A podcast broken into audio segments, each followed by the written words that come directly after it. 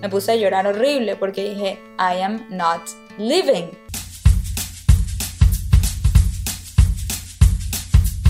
Bueno, mi gente, bienvenidos a bordo de este vuelo con destino a una nueva perspectiva. Les habla Michelle Poller de Hello Fears. Y aquí Adam Strambasser, mejor conocido como Stramhacks. Somos una pareja emprendedora, soñadora, ejecutadora y cuestionadora. No nos conformamos con el mundo como nos lo pintaron, así que estamos pintando nuestra propia versión. Más auténtica, sin filtro, más basada en nuestras creencias y experiencias, y no tanto en lo que se supone que veamos. O que seamos. Grabamos desde el avión, literalmente cada vez que podamos. Y figurativamente también, cada episodio es un viaje a 30.000 pies de altura, donde hacemos zoom out de nuestro día a día para filosofar sobre temas que le dan forma a nuestra existencia. Desde el avión es un vuelo hacia nuevas maneras de pensar y de ver la vida. Mientras nuestros vecinos de vuelo nos bombardean con peos, llantos y otras interrupciones inesperadas. Nosotros buscamos elevar nuestra conciencia y cagarnos de la risa en el camino. Así que abróchate el cinturón y disfruta de este trip que no emitimos. Pasaje, de regreso.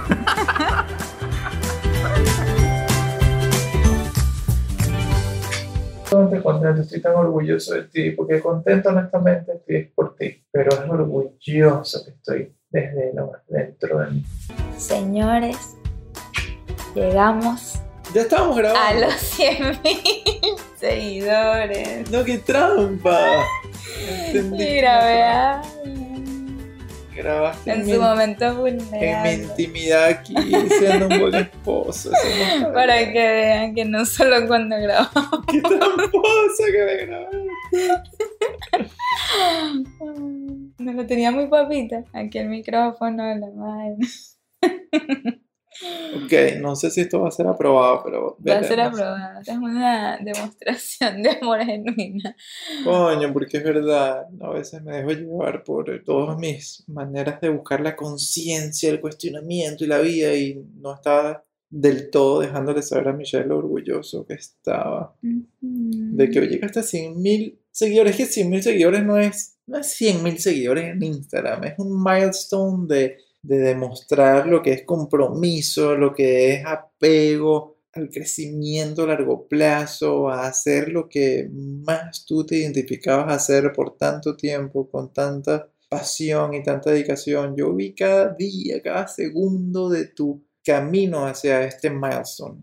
100.000 es un número solamente, es un número que nos recuerda lo que has recorrido. Pero sí, o sea, se trabajó demasiado y ¿sabes qué? Ni siquiera me gusta decir 100.000 seguidores, no me gusta esa palabra, me gusta decir 100.000 personas, 100.000, o sea, son 100.000 personas principalmente, reales. Principalmente tú que te has dedicado tanto a, a no necesariamente ser una influencer y tener cuenta con personas siguiéndote, sino que te has dedicado a, a tener una comunidad de verdad. Yo sé que suena trillada la palabra, una tribu, una comunidad, un grupo, pero es que es así, tú le has respondido a cada una de las personas que te escribe, interactúas con todo el mundo que puedas. Y yo creo que por eso te estás disfrutando tanto este proceso, porque, bueno, me imagino que es un disfrute y a la misma vez te va aterrando que cada vez se haga más difícil keep up con todo el mundo. Pero es que esa es tu esencia. Tu esencia ha sido construir una gran familia casi. Tú realmente entiendes lo que es estar conectada Sí. Tú estás conectada con 100.000 personas ahorita. Es que yo siento que me aportan tanto. Yo me siento que yo creé una comunidad de like-minded people, o sea, gente que pensamos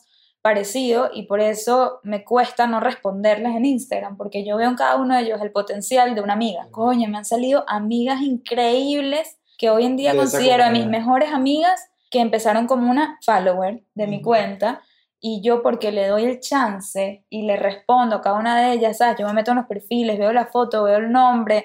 Yo creo que las redes sociales también es una solución linda para gente muy social como yo. A mí me fascina estar rodeada de gente y tener con quién hablar. Y si Am está ahí encerrado hablando con Julio, brainstorming su próximo mastermind así financiero alucinante, y yo estoy aquí en la sala y que bueno, ya agoté con todas las personas que iba a hablar, ya hablé con mi mamá, con mi suegra, con mi cuñada, con mi asistente Paula, con Michi, con este, con mi mejor amiga. Ok, entonces voy a la red y tengo 100 mil personas para hablar. Siempre hay un día en que responder. Este podcast se trata sobre el capítulo 6 del libro Hello Fears, porque lo abandonamos por dos capítulos para hablar de bebés, pero señores, este podcast no es sobre bebés. No crean que ahora porque estamos embarazados solo vamos a hablar de ese tema porque Adam se volvería loco si nos dedicamos a hablar solamente. Sí, sí, nada de baby blogging, por favor. Pero bueno, entonces vamos a retomar el tema del book club que les tenemos aquí, donde agarramos un tema que nos guste de cada capítulo y pues nos adentramos aquí Adam y yo y llevamos, como dice mucho tiempo ya hablando antes de empezar a grabar sobre este capítulo y el capítulo 6 se llama Hola Ego y el subtítulo es Desaprendiendo a fallar. Mm. La idea del libro es que cada capítulo toca un miedo que nos detiene a la hora de tomar acción. Y obviamente el miedo al fracaso es uno de los más fuertes que yo he escuchado. O sea, de verdad, cuando tú dices, ¿a qué le tiene miedo la mayoría de la gente? A fallar, de una manera u otra. ¿Por qué? Porque nos hiere el ego profundamente. Y a ver, no vamos a entrar en este tema ahorita porque hablamos de que no queremos hacer baby blogging ni parenting ni nada por el estilo, pero ya que estamos, ya que estamos esperando, ¿verdad? Empezar a hacer familia, ya que estamos preparándonos para ser padres, sí me encantaría saber cómo podemos criar un niño futuros niños, cómo podemos criar personas que no sucumban tanto ante ese pensamiento de miedo a fallar. O sea, no le he dado tantísimo pensamiento a eso, aunque sí hemos escuchado de distintas maneras de approach it, con Sarah Blakely, ese tipo de cosas. Pero sí, de hecho que lo nombro. Lo nombres en el capítulo. Lo nombro en el capítulo, de esa herramienta específica de Sarah Blakely que dice, ah, o sea, yo creo que ya la habremos nombrado en otro episodio, pero la repetimos ya que Adam trajo el tema, y es que ella desde chiquita, Sarah Blakely es la persona que inventó Spanx, esas licras que las mujeres se ponen abajo de los vestidos para que no se les salgan los cauchitos y eso. Y entonces ella dice que ella desde chiquitica, el papá siempre en la mesa le preguntaba, o sea, a la hora de la cena, a ella y a su hermano, en qué fallaron. Y ellos tenían que tener una respuesta para su papá, es decir, ellos estaban obligados a fallar en su día a día desde muy chiquitos y eso le entrenó a ella a entender que fallar lo único que hace es que te pone a probar cosas nuevas, a tomar más riesgos, a intentar nuevas estrategias. Es lo que tú dices también en tu curso que das, que cuando haces tu miedo la meta, sí. entonces como que lo superas o, Y empiezas a acercarte a ese miedo o, a esa acción con otro ángulo. Es normalizar el fallar. Al parecer nosotros todos crecimos, toda esta sociedad creció donde fallar era algo vergonzoso, donde fallar era fracaso, negativo. La cagaste. Esa es la expresión, brother, la cagaste durísimo. Y uno, ¡ah! qué mal. Total te martillas. En cambio, nosotros le vamos a decir, pequeñín, la cagaste, buena esa. ¡Qué duro! Ahorita ya sabes qué vas a hacer para la próxima vez. Exacto, ya sabes que eso no se hace, la cagaste. Tal cual, es normalizar el fallar. Y por eso a mí me costó demasiado escribir este capítulo. Si tú me preguntas cuál es el capítulo que más, más, más te costó escribir, definitivamente es el 6. Y es precisamente por este tema, porque tengo ya varios años donde yo cambié mi definición de fallar. Entonces yo desaprendí lo que era la definición común de fallar y ya yo no considero fallar cuando cometo un error o cuando no logro un resultado que yo quería. Yo considero fallar las veces que no lo intento, porque si yo intenté algo y no me fue bien, pues yo aprendí que así no se hacen las vainas. Entonces, ¿cómo yo voy a considerar eso un fracaso? Cuando me dio tanta información y gracias a esa información yo puedo hacer mejor la próxima vez que yo intente eso. Entonces me pasó porque en una charla me preguntaron, tú hablas tanto de fallar, cuéntanos de algunas que fallaste y me quedé en blanco, me quedé totalmente en blanco y no sabía ni qué decir y yo decía, esta vez, no, esta vez aprendí que no debería estar haciendo esto y esto y esto. Ah, bueno, pero la otra vez que intenté esto y no me salió claro, pero sabes, aprendí que yo no sirvo para esto y por eso contraté a tal persona que ahora sí sirvo para eso porque tengo a mi equipo. Cosas así que yo digo, bueno, entonces me quedé totalmente en blanco y cuando dije, voy a escribir el capítulo de fallar, en blanco. O no sé ni qué historias contar. Entonces, creé como una analogía para tratar de explicarle a la gente cuál es ese concepto de fallar que tengo yo. Entonces les voy a contar esta analogía y es el principio del capítulo.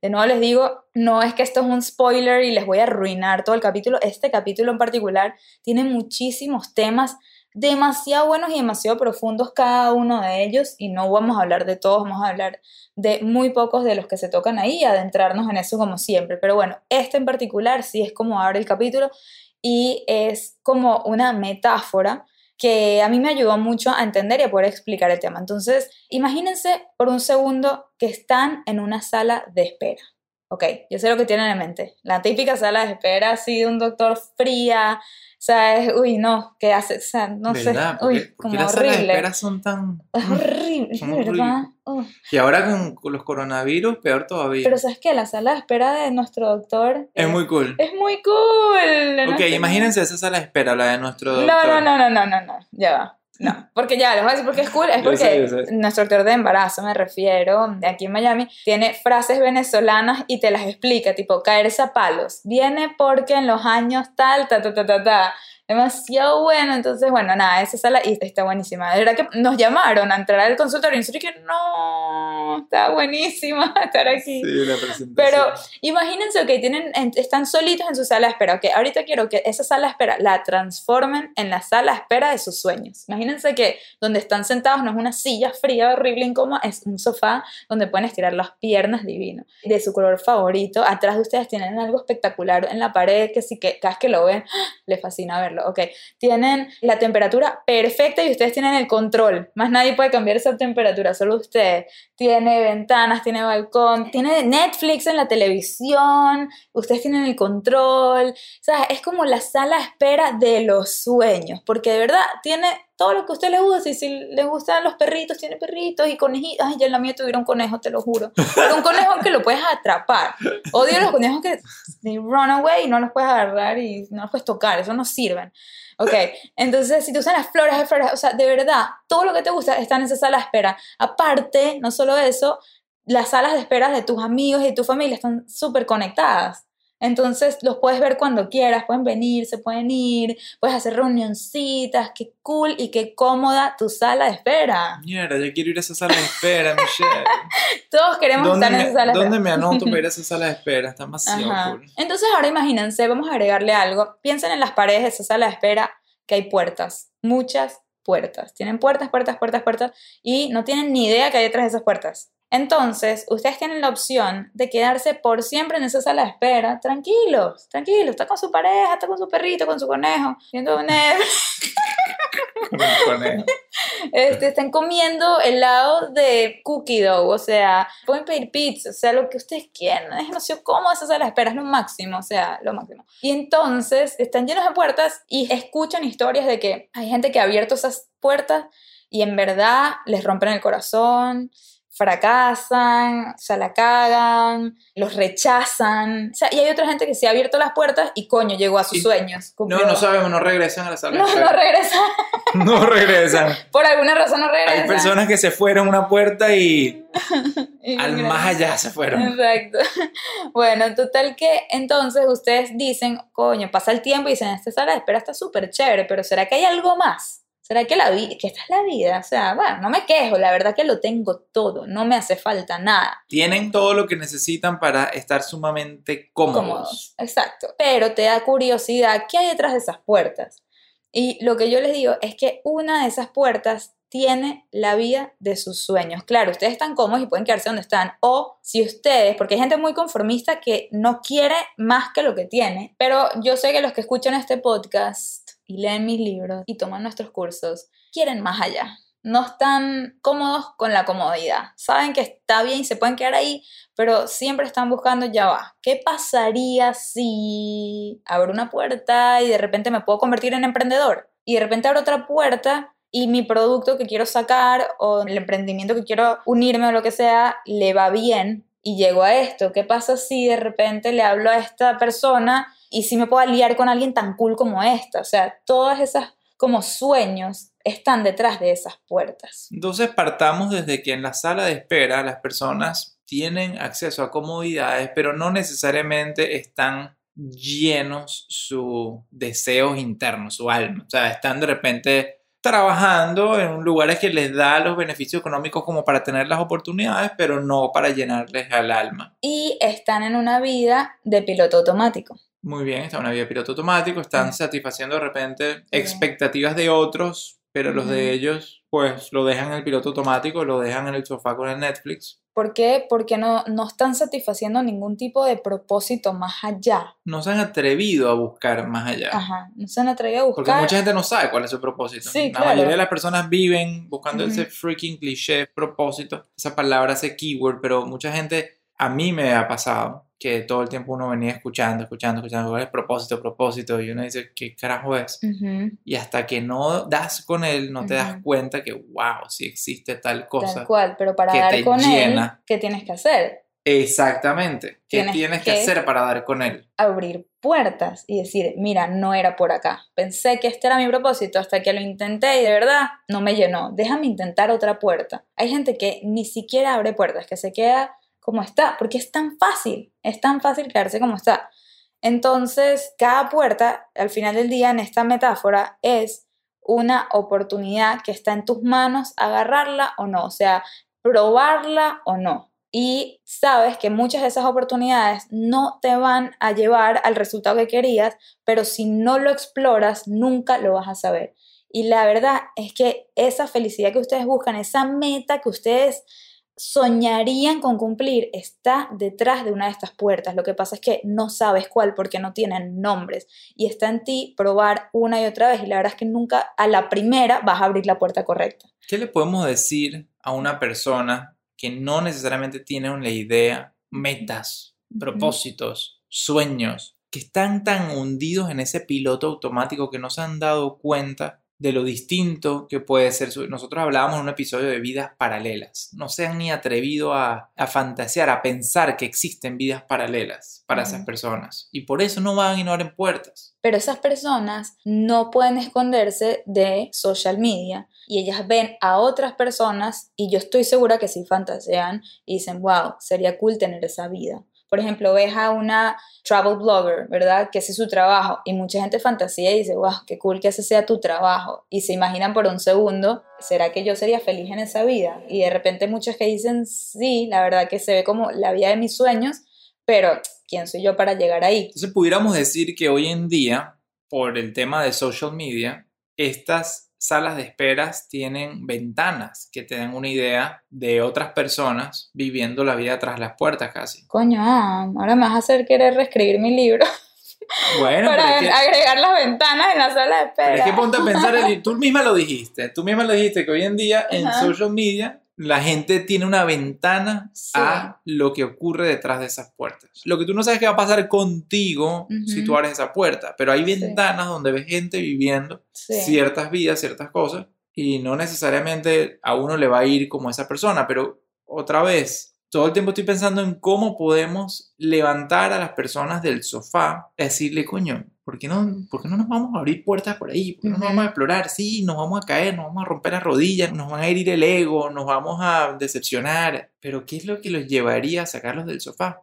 ¿Sabes qué? Ahorita que dices eso de que sí, te vas a caer, te vas a romper las rodillas y todo eso, me acuerdo como la epifanía que yo tuve cuando oí la canción de I Lived, esa de One Republic que yo Ajá. hablo en mi primer capítulo, Sí. de cómo eso para mí fue un despertar, porque ellos describen vivir, vivir la vida como que incluye todas esas caídas. Claro. Y yo siempre, por evitar todas esas caídas, por no hacerme daño físico y emocional, dejé de hacer tantas cosas que ahí cuando me doy cuenta que la canción se trata de vivir y la persona dice, I swear, I lived, realmente quiero tener experiencias que valgan la pena, si yo quiero llegar a lugares Entonces- que nunca he llegado antes. Entonces yo aquí quisiera, se me acaba de ocurrir esto, no sé si es una buena idea o no, pero quisiera motivarnos a todos a hacer un ejercicio escribir qué significa vivir. Porque de repente para muchas personas en ese piloto automático vivir significa poder estar en el sofá, poder ver series en Netflix, poder comer cookie dough ice cream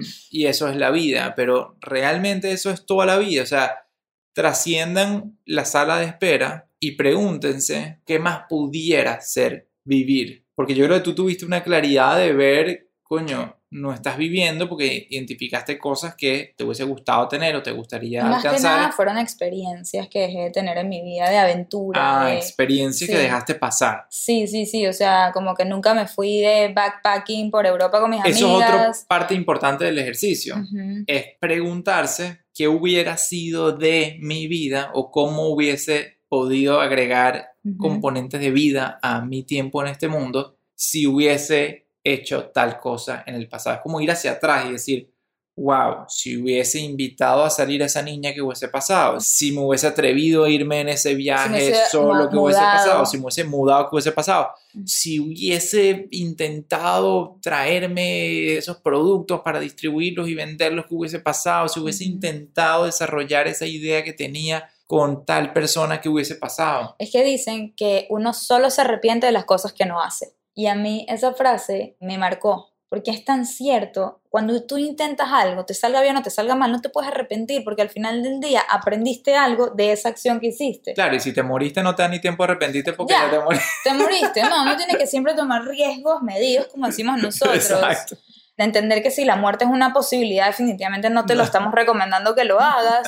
Ni la muerte, ni la bancarrota, ni destrozar una relación que realmente te importa. Qué o bien, sea, me encantan esos principios. Ni la muerte, ni la bancarrota, ni las relaciones. O sea, una relación que realmente te importa. Si no Correcto. te importa tanto, sí la puedes poner en riesgo. Correcto. No pasa nada. Exacto. Solo te vas a arrepentir de las cosas que no hiciste. A mí me encanta un proyecto, hablando de regret, que hizo un amigo de nosotros, speaker, se llama Kyle, Ujú. que él le pidió, ¿cuánta gente era en total? Como miles de personas, ponte 10.000 personas, les pidió que escriban regrets, cosas que se arrepienten en papeles y se lo manden. Y él con esos papeles creó como un barco, una vaina así de papel y los llenó adentro y los quemó. Quemó todos los 10.000 regrets que le llegaron. Y él dice que tal cual la gente se arrepiente de lo que no hizo. Como que nadie decía, me arrepentí de invitar a esta chama a salir o me arrepentí de empezar un negocio. Era siempre me arrepentí de no. O sea, la palabra no iba seguido después de me arrepentí. Me arrepentí de no hacer tal. De ahí fue que sacamos que la gente se arrepiente de las cosas que no hace. demasiado cool ese proyecto que hizo ese chamo. Y entonces en el libro, justamente después de explicarles todo el tema de las puertas, les doy una página en blanco que la llamo Your Vision Board. Y la idea es que en ese espacio ustedes se dediquen a pensar y se reten a ustedes mismos a tratar de dibujar ahí cuál es su vision board. Si ustedes pueden soñar a dónde les gustaría llegar, Eso es lo que decía con, mira, Ujú. yo no sabía que íbamos a hablar de esto, pero eso es lo que decía justamente como un ejercicio interesante de escribir qué significa vivir para Claro, ellos. A través es. del Vision Board tal cual. se logra esto. si no tienen el libro, pues cómprenlo, porque está increíble que tengan el espacio dentro del mismo libro para escribir cuál es su vision board. Y en verdad es súper retador, porque de verdad, como dices tú, mucha gente no lo sabe. Entonces, si no lo sabes, no sabes qué puertas abrir. Y no puedes empezar por ahí, no puedes empezar abriendo puertas al azar. Me ha pasado mucho que hay gente que abre cuentas de Instagram y después me dice que, ay, pero, ajá, ¿y ahora qué? No está pasando nada. Y le digo, pero ¿cuál era tu objetivo? O sea, ¿a qué querías llegar? ¿Cómo que no está pasando nada? Ya va, ¿sabes? Entonces, hay que saber, y eso lo aprendí full de A, de siempre tener un objetivo claro antes de empezar un proyecto. Entonces, por eso el vision board es demasiado importante. Ustedes no pueden abrir puertas y decir, ay, ¿será que le escribo a tal persona a ver si me promueve? Brother, ¿cuál es tu objetivo? Ya va. ¿Y por qué esa persona está relacionada? Eso el otro día una chama me dice y que, hola, ¿te importaría ir a mi cuenta y buscar un post que te guste y promoverlo? Y la cuenta sobre aceite de Doterra, o sea, no tiene nada que ver con mi cuenta. Y esa chama quiere crecer, acaba de comenzar y no tiene ni idea de realmente cuáles son sus objetivos como claros y va lanzando dardos y abriendo puertas. que ¿Qué hizo? Quemando Quemó. puertas. Tal cual quemó una puerta. Una de las razones más fuertes que la gente comienza algo, porque hay gente que sí define su vision board y dicen, ok, yo quiero llegar a esto. Me parece que ahí yo estaría feliz si yo cumpliera con esas metas. Y entiendo que estas son las puertas que tengo que abrir.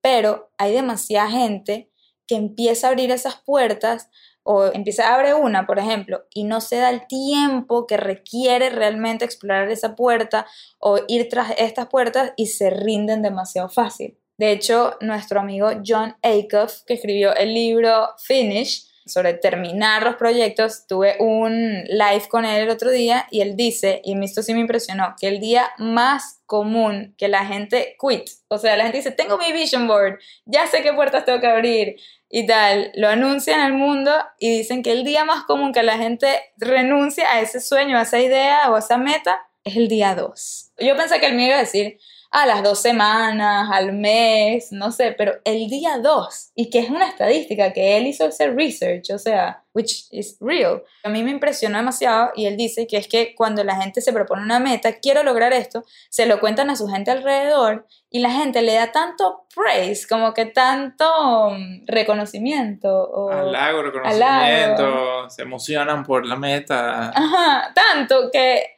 sienten que ellos que reciben ya lo que querían y ya lo abandonan porque el día 2 es cuando se pone difícil. El primer día estás lleno de sueños y como que ideas y no sé qué. Y el día 2 es cuando te toca ejecutar, es cuando te toca realmente abrir la puerta y empezar de cero. Y te das muy rápido cuenta que esto no era tan fácil como en tu mente el día 1.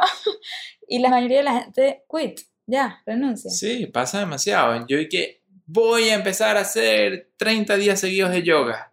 Ajá, y todo el mundo, qué bien, ah, Michelle, qué, qué cool, te felicito, me alegro tanto por ti, que descubriste lo que querías hacer con tus mañanas, y que sí, día número uno hago mi yoga, chévere, qué bueno y tal, el día número dos ya todo el mundo me dejó decir cosas, estoy yo solo y digo, oh, oh. Quiero dormir. Mejor dormimos. Sí, mejor preparamos arepita. arepita. Típico nosotros. Y lo que quiero llegar con esto es que uno a veces cree que llegar a esas metas es más fácil y más rápido. ¿Por qué? Porque lo vemos en la gente alrededor. Y lo que pasa realmente es que yo digo que el hustle es invisible. ¿Qué es el hustle?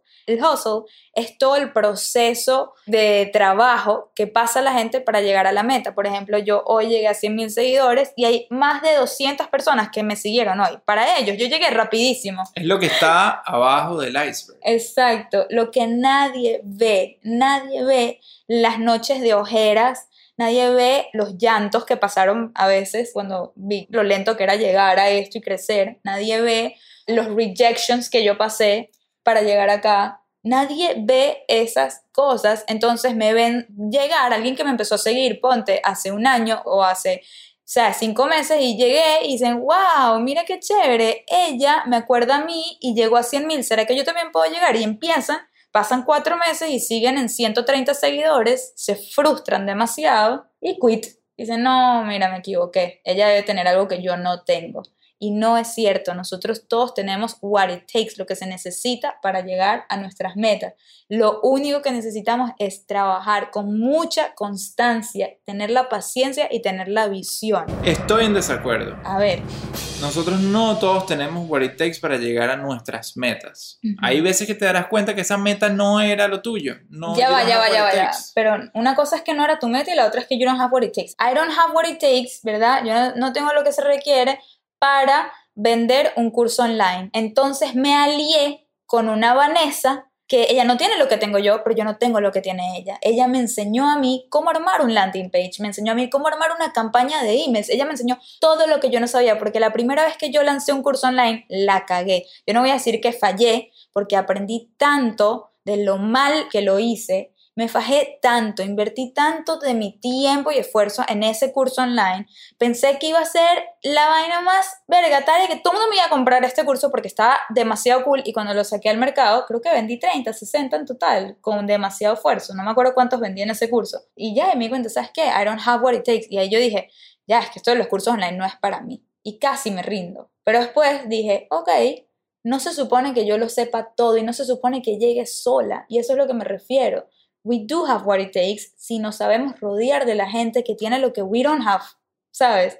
Si nosotros lo que sí necesitamos es esa paciencia, es ese drive, como que esa motivación. ¿Tú crees que todo el mundo entonces, todas las personas que tienen una cuentica de 130 seguidores en Instagram y quisieran llegar a ser alguien? Tienen que equiparse de la mejor manera para hacerlo. Por ejemplo, voy a hablar ahorita de mi amiga Stephanie Essenfeld con su cuenta Therapy and Tangle ella tiene unos skills, ¿verdad? Unas habilidades muy distintas a las mías y yo sé que yo tengo una ventaja porque tengo la habilidad del diseño y la habilidad de que me fascina crear contenido y lo hago con facilidad y era mi trabajo antes. Yo cuando trabajaba en la agencia creaba contenido para marcas y me familiaricé mucho con las redes sociales, soy muy natural en, en eso y con todo eso se me hizo difícil y jodido llegar a mis metas, ¿sabes? Llegar a estos 100 mil, coño, 5 años pero Stephanie, por ejemplo, ella no sabe nada de diseño, pero ella tenía tantas ganas y ella tiene el contenido dentro de ella porque estudió, o sea, para ser terapeuta lo es, lo ejerce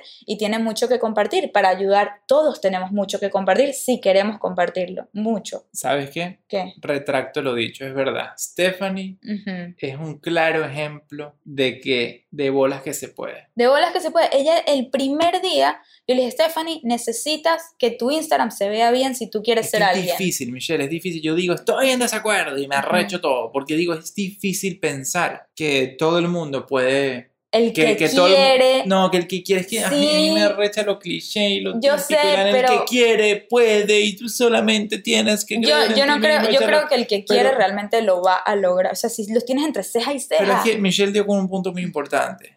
El que quiere va a buscar la manera de Ujú. que funcione eso, porque es verdad, Stephanie se dedicó, pero impresionantemente, a construir el equipo, las personas que la Consiguió apoyen un para equipo, eso. sí. Desde el primer día buscó diseñadoras y alguien que la ayude. Ella no le gusta la parte de manejar las redes, entonces alguien que la ayude con eso. Y yo no digo que tienen que contratar desde el día uno porque yo sé lo que están pensando. Ay, bueno, qué chévere, la caraja tenía para pagarle a unas diseñadoras y tal. Y Y, no- si no, y, Y no, si son y sus no- y no era el, exacto, y no era el Sí. caso, porque ella no le estuvo pagando desde un principio un realero a gente, era como que lo hizo de manera muy eficiente, eso me consta también. Sí, lo hizo sea, de manera manejable y eficiente, se fue construyendo un equipo que poco a poco, a medida que iba pudiendo y lo iba ampliando, trabajaba a tiempo completo y trabaja a tiempo completo todavía en sus consultas, o sea, fue reinvirtiendo en su proyecto y de verdad que Stephanie empezó desde cero. Stephanie no tenía, cero. no sé, no- empezó con menos de mil personas. No, su con cuenta, cero, con- o con cero, Abrí o una cuenta de cero, Therapy Entangled, y yo la agarré a ella, yo me volví su mentora desde ese momento porque vi las ganas que ella tenía. Y a mí me gusta trabajar con gente que tiene demasiadas ganas y que no se limita a ellas mismas por, ay, es que en verdad yo no sé si soy buena en esto, ay, es que en verdad, sea, esas excusas que nos ponemos la mayoría de nosotros Es no me ganas. gustan. Y si alguien tiene ganas, va a buscar la manera. Y ella desde el primer día era, Mish, ¿qué tengo que hacer para lograr esto? Yo, mira, verdad necesitas que tu Instagram sea así, que suene así, que no sé qué. ¿Qué te parece esto? El segundo día ya me manda ejemplos de cómo se ven los posts. No, esos colores no me gustan, son depresivos. Ok, ¿qué tal estos? ¿Qué tal así? Y yo invierto demasiado tiempo en su crecimiento porque de verdad que ella le echa un cerro de bola a su cuenta y se merece cada follower que tiene. Igual que yo tengo gente que me ha ayudado a mí crecer por lo mismo, porque ven en mí esas ganas. Y yo creo que todo comienza por ahí, por las ganas. Pero lo que les venía diciendo es que no podemos compararnos con la gente alrededor cuando no estamos viendo su proceso. O sea, yo personalmente he tratado de mostrar mi proceso en las redes. Y yo les trato de mostrar, aquí estoy a tal hora de la noche trabajando en un sábado para que vean el esfuerzo que hay detrás de este libro, por ejemplo. Y los que me siguen muy cerca lo saben. O por ejemplo, si alguien me rechaza y no logro algo, yo se los muestro. Miren, traté de esto y miren la respuesta que recibí. Yo quiero que ustedes vean ese hustle en mí, por lo menos. Y me encantaría que el resto del mundo lo haga también. Que a mí me encantaría que una Sarah Blakely me cuente todos los rechazos que ella sufre en su... O sea, quizás ella no sufre rechazos, pero claro, miren lo que yo pienso, que ella no sufre rechazos. Sí. Que quizás estoy tan freaking equivocada. ¿Y qué veo yo en Sarah Blakely, no? La que les venía hablando que hizo los Spanks. Que Oprah la promovió y por eso su producto fue un hit desde temprano. Pero claro, desde temprano digo yo, quizás le demoró cinco años llegar a Oprah, qué sé yo, yo no vivo con ella. Entonces, si yo me estoy comparando con su proceso, me voy a deprimir enormemente. Voy a creer que yo no estoy hecha para eso, que eso no era para mí y que yo no puedo y me voy a rendir. Entonces, este es un llamado para todos ustedes de que traten de no comparar su proceso con el de otros, nunca asuman que fue fácil para otra persona, porque realmente no saben por las cosas que pasó y cosas que para ustedes fueron fáciles, para esas personas no lo fueron. Entonces, a mí me pasó mucho con una persona que empecé a seguir eh, cuando me mudé a Nueva York, una diseñadora gráfica, y escuché su historia y parecía perfecta. Desde chiquita la aceptaron en el mejor colegio de arte, se graduó rapidísimo con honores, se hizo partner de uno de los diseñadores gráficos más importantes de Nueva York, una chama que sí que de la edad de Adam, o sea, Sí. demasiado dura y yo decía, tiene la vida perfecta, yo nunca voy a ser como ella. Y después, cuando la conocí mucho más a profundidad, me enteré de los grandísimos issues que ha pasado esta chama de alimentación, donde toda su infancia fue anoréxica, tuvo intentos de suicidio, se la violaron, o sea, pasó por tan, tiene muchos problemas, cosas que yo decía, wow, yo la idolatraba y decía, ella tiene la vida perfecta y le tenía envidia y celos y yo sentí que yo nunca iba a poder ser exitosa como ella porque no tuve su trayectoria. Y cuando me entero todo este lado, que la hace tan humana y tan real, yo digo, wow, cada quien tiene sus propios struggles. Ella tuvo esos éxitos de esa manera, pero tanto struggle en esta parte de la vida que, o sea, no sé si cambiaría mi vida por la de ella como pensaba en ese momento. No, claro. O sea, tan fuerte que, que es tan fácil por eso asumir de los demás y me lo digo a mí misma, que creen que yo no me frustro también, que mi libro tiene, no sé, ya cuántos meses afuera y todavía no llegué al bestseller y la cosa, y me entero que, por ejemplo, el libro que yo siempre me comparo con la Rachel Hollis, ya no me quiero comparar con Rachel Hollis, pero que su libro a la semana 8 llegó al bestseller y la cosa, y coño, no tiene esas vainas en su mente, pero yo no sé qué pasó detrás de todo eso, yo no sé, yo ni la conocía en ese momento, y no porque no llegué en mi semana 8 a el bestseller como ella, me voy a rendir. Creo que ahí está la diferencia entre mucha gente, entre las que se comparan y dicen, no, no, esto no es para mí porque no lo hice, porque no se me hizo así de fácil, debe ser que esto no es lo mío y se rinden y las personas que no permiten que ese tipo de pensamientos los limiten. Bueno, algo que tú siempre has tenido es una extrema confianza en ti misma, en tu futuro, en tu destino, no sé, tú siempre has creído que tu destino está escrito de tal manera, lo has visto de esa manera y a pesar de que si te llevas tus frustraciones, nunca nada te ha detenido. Entonces, será ese como que lo que necesita la gente para no desistir, para perseverar el estar demasiado conectado con tu destino, el estar conectado con tu visión. Es lo que tú pusiste en el, en el post hace poco, el creértelo hasta que te conviertas en esa persona. Mucha gente quieren algo, pero no se lo creen que pueden ser. Yo creo que también toma un poquito más que eso, que eso es demasiado importante, creérselo, porque todo nace de ahí. Si tú no te lo estás creyendo, no lo vas a lograr. O sea, si tú no crees que eso es posible, no es posible. Así mismo, cada quien, yo siento que crea su realidad. Todo comienza en tu cabeza. Si tú crees que eso es posible, pues vas a hacer los mil y un intentos para demostrarte que es posible. Pero si tú crees que no es posible, te vas a querer demostrar que no es posible. O sea, vamos a buscar siempre probar que estamos bien. Entonces, yo creo que algo demasiado que diferencia a la gente y que me ayudó a mí a moverme de ese stage tan cómodo de, ay, me encantaría esto. Y tengo millones de planes y visualizo, porque yo era la típica que tenía millones de vision boards y visualizaba todo y lo tenía clarito dónde quería llegar y no tomaba acción. O sea, como que no, no hacía las cosas. Es que tú te sentías que estaba bien ser una soñadora. Tú te, te este, sentías orgullosa de ser una soñadora. Sí, a mí me encantaba eso, como que, y tú siempre me decías, es que Michelle es demasiado soñadora, y yo me enorgullecía, yo, ay, sí, y aparte me comparaba contigo y que, ay, sí, Adam no es tan soñador, yo soy demasiado soñadora, como que es algo demasiado bueno hasta que conocí a mi amiga Vero Ruiz del Viso, que se la conocen creo que todos acá, y si no, pues conozcanla, señores. Este, y señoras. Y señoras, sí. Y señoritas. Y señoritas, sí, señoritos. Porque, bueno, hicimos un episodio con ella que probablemente lo escucharon y si no, escúchenlo. Y a ella la entrevisté justamente para este capítulo de mi libro y ya termina con eso y vamos a terminar este episodio también con esa historia. ¿Y por qué es tan importante Vero en este momento de mi vida, en esta transformación que yo tuve? Porque cuando yo la conocí a ella, a mí me encantó que ella tiene dos tatuajes en sus brazos, uno dice Dreamer y el otro dice Doer. Y ella me explicó a mí que uno no puede quedarse en Dreamer, que tú necesitas ser ambas si quieres llegar a algún lado y que ella se los tatuó para siempre recordarse eso y me fascina, me fascinan sus tatuajes y, lo que significa y ella me lo demostró porque cuando yo la conocí, las dos estábamos, ¿sabes?, en nuestras vainas y tal, yo había terminado el proyecto de los 100 días y estaba en mi canal de YouTube que tenía como una serie que la entrevisté y eso. Y entonces hablando ella me dice, Michelle, ¿y qué otros planes tienes? Y yo, bueno, quiero esto y voy a lograr esto y quiero hacer esto y tal. Y me dice, ah, ok, pero ya lo hiciste. Y yo, no, no, no, son planes, son planes. Y ella me contó sus planes. A la semana en social media, yo la estoy siguiendo y veo que ella empieza a lograr esos planes que me contó hace una semana. Ya los estaba poniendo en práctica, ya los estaba distribuyendo, ya estaba como que en acción y yo seguía en mi modo planeación, dreaming, ¿sabes?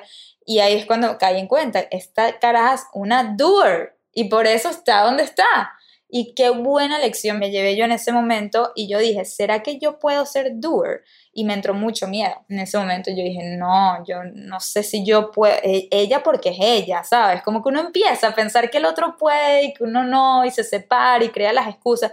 Y yo dije, ¿qué pasa si me autodenomino doer como Vero? ¿Qué pasa si yo también quiero ponerme esa etiqueta? Porque las etiquetas pueden ser muy malas en muchas ocasiones o también pueden ser muy buenas. Sí, como nos explica nuestro amigo Nir en su libro Indistractable, que él dice que uno de los hacks para apegarse a hábitos positivos que quieras en tu vida es conectarte con la identidad que ese hábito representa. Él, por ejemplo, que escribió el libro de cómo ser una persona indistractable, una persona enfocada, él hizo una identidad de eso y él dice, bueno, yo quiero ser indistractable, yo quiero que ustedes los lectores, mis lectores, sean indistractables si ustedes se empiezan a conectar con esa identidad, ustedes van a buscar apegarse más a el hábito de estar enfocado en lo que quieren, de no dejarse llevar por las cosas que les genere distracción en vez de atracción. Y él explica que eso funciona también con cosas como, por ejemplo, los movimientos así nutricionales, el veganismo. La gente que más se apega al veganismo se apegan cuando se autodefinen como veganos. No bueno, es que estoy comiendo vegano, a estoy probando. estoy probando a ver qué tal, eh, sí, como vegano de vez en cuando. Como yo con el gluten free. Voy a probar hacer el gluten free. Exacto. A los tres días comiendo pizza y te Hasta que tú no te autodefinas. Ojo, no es que tienes que hacer gluten free, pero si llegaras a ver la necesidad de de verdad comprometerte con ser gluten free, estamos esperando los resultados de, de los exámenes de, de eso, de la sensibilidad al gluten, pero si te tocaría hacerlo, te iría mucho más fácil si tú te comprometes y te conectas con la identidad de yo soy gluten free. Sí, total. Yo soy vegan, entonces yo no como estas cosas. Como que te pones esa etiqueta y ya directamente empiezas a actuar de ciertas maneras. Y eso es lo que yo hice. Yo dije, ok, soy dreamer, pero a partir de ahora quiero ser doer. Y para mí fue un cambio del cielo a la tierra, porque pasé de tener demasiados planes y si vale, yo creo que quiero lograr esto y esto se ve súper chévere, me encantaría llegar ahí a, ok, ¿qué puerta tengo que abrir? Esta, mañana mismo. Es más, hoy mismo. ¿Quién dijo mañana? Entonces me puse a tocar puertas, me puse a abrir puertas y empecé a lograr tantas más cosas en ese momento que eso es lo que me trajo a donde estoy, eso es lo que me trajo a hoy tener 100 mil seguidores, eh, el libro, el, podcast, el todo, todo el desde curso, ese momento cambió. Todo cambió, todo cambió. Qué bella canción.